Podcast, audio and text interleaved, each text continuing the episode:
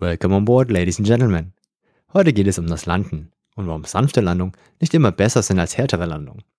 Was passiert aerodynamisch bei der Landung und warum sind manche Landungen nicht gerade, sondern leicht schräg in die Flugrichtung gesehen. Und bist du auch schon mal im Flugzeug gesessen und der Pilot hat erst mit dem linken Fahrwerk den Boden berührt und nicht mit beiden gleichzeitig? Darum soll es in dieser Podcast-Folge gehen.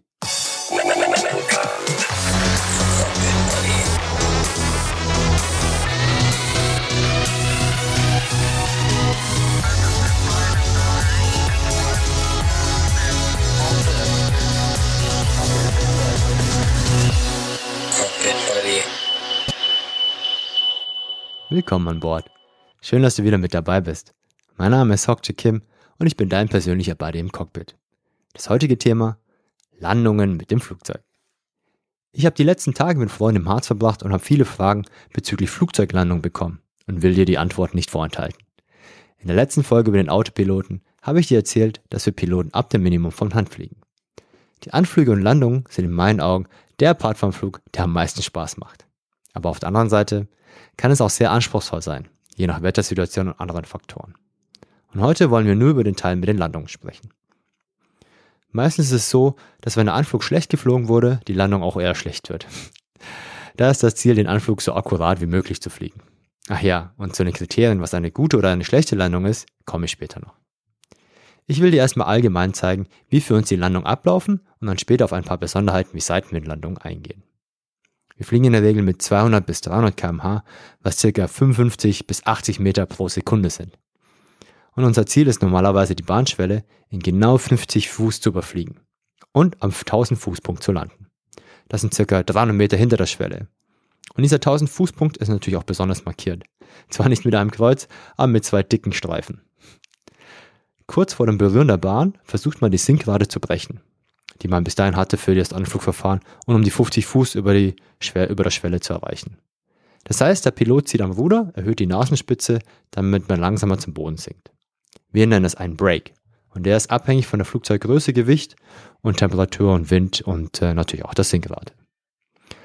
Und dann ziehen wir die Schubhebel langsam auf Leerlauf. Das Ziel ist dann, kontrolliert mit einer geringen Sinkrate den Boden zu berühren. Sobald wir den Boden berühren, ziehen wir den Umkehrschub auf. Je nachdem, wie viel benötigt wird, kannst du in der Kabine nochmal ein Hochfahren der Motoren hören. Auch die Spoilers auf den Tragflächen fahren nach oben aus, sobald wir am Boden sind. Und manchmal kannst du das spüren, wie das Flugzeug runtergedrückt wird mit den Spoilern. Je nachdem, wie stark man die Stoßdämpfer belastet, hat man als Passagier das Gefühl, dass man ein zweites Mal landet. Das ist aber in den meisten Fällen nicht der Fall, sondern wirklich nur der Stoßdämpfer. Lass uns jetzt mal kurz reinhören, wie sich das als Passagier anhört, wenn man gelandet ist und der Umkehrschub aufgezogen wird.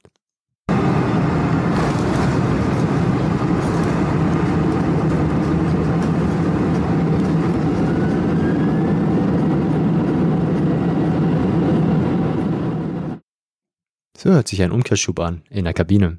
Hört sich an wie ein Staubsauger in meinen Ohren, aber ist auch einer. Er schleudert die Luft quasi wieder zurück, die er ansaugt und äh, dadurch wird man dann langsamer. Kommen wir nun zurück zum Landen. Wir landen immer zuerst mit dem Hauptfahrwerk und dann anschließend mit dem vorderen Fahrwerk. Wir nennen es Nose Landing Gear. Und wenn ich ein Flugzeug von vorne bei der Landung sehe, erinnert mich das immer so ein bisschen an einen Vogel, der landet. Er spreizt die Flügel, wird dadurch langsamer und erhöht den Winkel und dann berührt er mit seinem Bein den Boden oder seine Beute. Und genauso machen wir es auch. Nach dem Umkehrschub und den Spoilern benutzen wir die Bremsen, damit wir langsamer werden.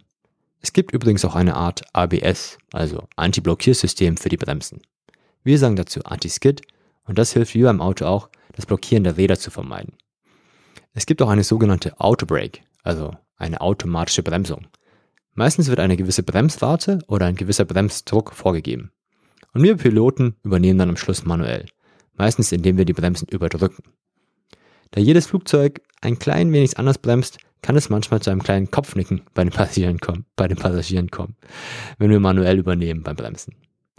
Manchmal möchte man auch noch eine Ausfahrt früher nehmen, damit man die Bahn nicht zu lange blockiert und dann gibt es dann das ein oder andere Bremsmanöver. Ich für meinen Teil mag es ja eher entspannt und ich lasse oft die Autobrake so lange bremsen und versuche dann am Schluss kurz vorm Abrollen der Bahn sanft zu übernehmen. Klingt mir aber leider nicht immer. Das Ganze hört sich ja erstmal ganz einfach an. Das Thema Landen. Wieso gibt es dann härtere oder sanfte Landungen? Und jetzt wird's spannend. Wenn wir so nah am Boden sind, bildet sich unter den Flügeln eine Art Luftkissen. Das heißt, die Luft wird von dem Flugzeug und den Flügel zusammengepresst und das erzeugt quasi noch ein bisschen Auftrieb. Je nachdem, wie stark der Brake ausfällt, schwebt man mehr oder weniger entlang der Bahn auf diesem Luftkissen. Auf Englisch nennt sich das Floaten.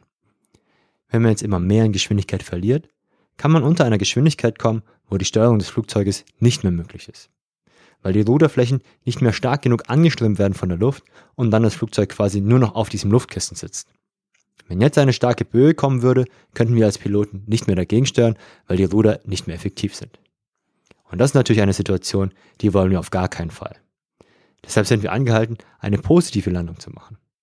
Und positive Landung bedeutet, dass wir kontrolliert gegen die Bahn fliegen. Also ein kontrollierter Absturz mit der Bahn. Äh, mit dem Flugzeug auf der Bahn. Das hat auch den Vorteil, dass sobald das Fahrwerk positiv den Boden berührt, wir in der Lage sind, den Umkehrschub zu bestätigen, was in der Luft natürlich nicht geht, sondern nur am Boden. Und die Spoiler drücken das Fahrwerk gegen den Boden, so dass auch der letzte Auftrieb weg ist und die Bremsen ihre Wirkung entfalten können. Wenn wir zu sanft landen, kann es sein, dass der Sensor im Fahrwerk noch immer im Flugmodus ist und sich die Spoiler und der Umkehrschub nicht betätigen lässt, weil das Flugzeug denkt, wir fliegen noch. Das kann gerade bei nassen Bahnen passieren, wenn sich ein kleiner Wasserfilm auf der Bahn bildet, ähnlich wie beim Aquaplaning im Auto. Du siehst, eine positive Landung, die der Passagier eventuell als hart bezeichnen würde, ist für uns Piloten eine sichere Landung. Unser Ziel ist es, eine sanfte und sichere Landung hinzubekommen. Aber Sicherheit hat immer Vorrang. Ich möchte dir ein kleines Beispiel geben. Die Landebahn vom Flughafen von Saarbrücken ist sehr kurz für einen kurzen Mittelstreckenjet wie den Airbus A320. Die Länge beträgt knapp 2000 Meter und ist ungefähr die untere Grenze für unsere Maschinentypen. Hinter der Bahn kommt ein kleines Stückchen Acker und dann geht es steil bergab, weil man den Berg, weil man den Flughafen auf einem Berg gebaut hat. Das bedeutet, bei so einer Bahn mache ich als Pilot gar nicht lange rum, sondern versuche, dass das Flugzeug spätestens am 1000 Fußpunkt sitzt und wir auf der Bahn zum Stehen kommen. Gerade wenn es nass sein sollte. Genauso ist es, wenn ich starke Winde habe bei der Landung, dann werde ich versuchen, eine positive Landung zu erzwingen, damit wir der Gefahr mit den Böen ausweichen können. Ich möchte an dieser Stelle einen Flugpionier und einen der ersten Piloten zitieren. Er heißt Chuck Yeager, also bin mir nicht ganz sicher, wie man es ausspricht. If you can walk away from a landing, it's a good landing. If you use the plane, airplane next day, it's an outstanding landing. Grob übersetzt bedeutet das, eine gute Landung ist, wenn du selbst vom Flugzeug gehen kannst. Eine hervorragende Landung ist, wenn du das Flugzeug am nächsten Tag nochmal benutzen kannst. Und ich wette mit dir, dass wir beide bislang immer nur outstanding Landings hatten. Zum Schluss zu diesem Thema möchte ich noch auf ein paar Fragen eingehen, die mir die letzten Tage gestellt wurden. Ist es normal, dass wir schräg anfliegen? Also, dass die Nasenspitze des Flugzeuges nicht in die Längsachse der Landebahn schaut. Ja, das ist völlig normal und das liegt am Wind. Um geradeaus fliegen zu können, müssen wir manchmal die Nase in den Wind verschieben, wir nennen es Vorhaltewinkel. Du kennst es eventuell vom Schwimmen, wenn du draußen auf dem Meer bist und möchtest zu deinem Strandplatz zurückschwimmen und die Strömung kommt von links, dann musst du etwas nach links zielen, damit du am Schluss geradeaus kommst zu deinem Strandplatz. Und genauso ist das mit dem Flugzeug auch. In großen Höhen haben wir mit starken Winden sehr große Winkel, die wir einnehmen müssen, um quasi geradeaus zu kommen. Aber als Passagier bemerkt man diesen Vorhaltewinkel meistens nur kurz vor der Landung oder bei Videos. Wir fliegen mit diesem Vorhaltewinkel zum Boden und sobald wir am Boden sind, wird das Flugzeug gerade gezogen und rollt dann entlang der Bahn. Es gibt auch Techniken, dass man mit dem Quer- und Seitenruder diesen Vorhaltewinkel kurz über der Bahn auflöst und dann gerade landet. Meistens ist es ein Mix aus beiden Landetechniken. Und gerade wenn Seitenwind herrscht, kann es durchaus sein, dass man zuerst nur mit einer Seite landet. Also wenn der Wind von links kommt, landen viele Piloten zuerst mit dem linken Fahrwerk und dann mit dem rechten damit das Flugzeug bei einer starken Böe von links nicht rechts mit der Flugzeugspitze den Boden berührt, wenn man von dieser Böe getroffen wird. Man lässt quasi den Flügel in den Wind hängen und landet zuerst mit der einen Seite, dann mit der anderen Seite und zum Schluss mit dem vorderen Fahrwerk. Falls du beim Flugzeug sitzen solltest und das mitbekommst, dass zuerst die eine Seite gelandet wird, dann weißt du jetzt, die Piloten haben alles richtig gemacht. Eine Frage kam noch in der Facebook-Gruppe Cockpit Buddy flugangstfrei auf. Wenn die Bahn nahe zum Wasser liegt, kann es sein, dass Turbulenzen das Flugzeug so weit runterdrücken können, dass das Flugzeug im Wasser landet? Das ist theoretisch möglich, aber sehr unwahrscheinlich. Ich habe versucht, das Ganze mit einem Bild zu erklären. Es ist zum Beispiel auch theoretisch möglich, dass du als Autofahrer vom Wind von einer Autobahnbrücke fällst. Aber es wird wahrscheinlich nie dazu kommen. Erstens, weil du als Fahrer dagegen lenken wirst, genauso wie wir Piloten. Und zweitens gibt es auch noch viele Sicherheiten, die eingebaut sind, wie zum Beispiel die Leitplanken, was bei uns Warnsysteme und Flugzeugsysteme wären. Ach ja, falls du selber Flugangst hast und dich mit anderen austauschen willst, kannst du auch gerne Mitglied werden in dieser Facebook-Gruppe. Du findest sie unter Cockpit Buddy flugangstfrei und dort kannst du auch Fragen stellen und dich austauschen. Das Ganze versuche ich dann als Cockpit Buddy zu moderieren und zu unterstützen. In den Shownotes verlinke ich die Gruppe, zu der du auch gerne deine Freunde einladen kannst, um ihnen bei der Flugangst zu helfen. Fazit dieser Folge. Landungen sind hochdynamisch und keine ist wie die andere. Du weißt jetzt, dass eine etwas härtere Landung keine schlechte sein muss und wir sie sogar manchmal mit Absicht machen. Seitenwände können dazu führen, dass wir schräg anfliegen und noch manchmal erst mit einer Seite landen. Und jede Landung, wo du noch selbstständig aussteigen kannst, ist eine gute Landung. Das war's zu dieser Folge.